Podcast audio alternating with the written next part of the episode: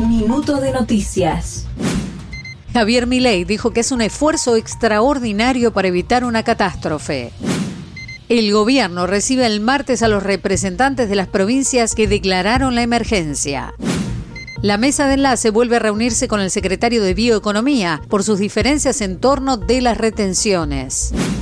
Patricia Bullrich defendió el protocolo antipiquetes. El primer día será difícil, pero se va a hacer cumplir, advirtió.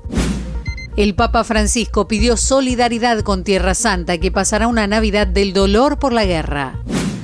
Chile va a las urnas mañana para cambiar la constitución de Pinochet por otro texto elaborado por la derecha.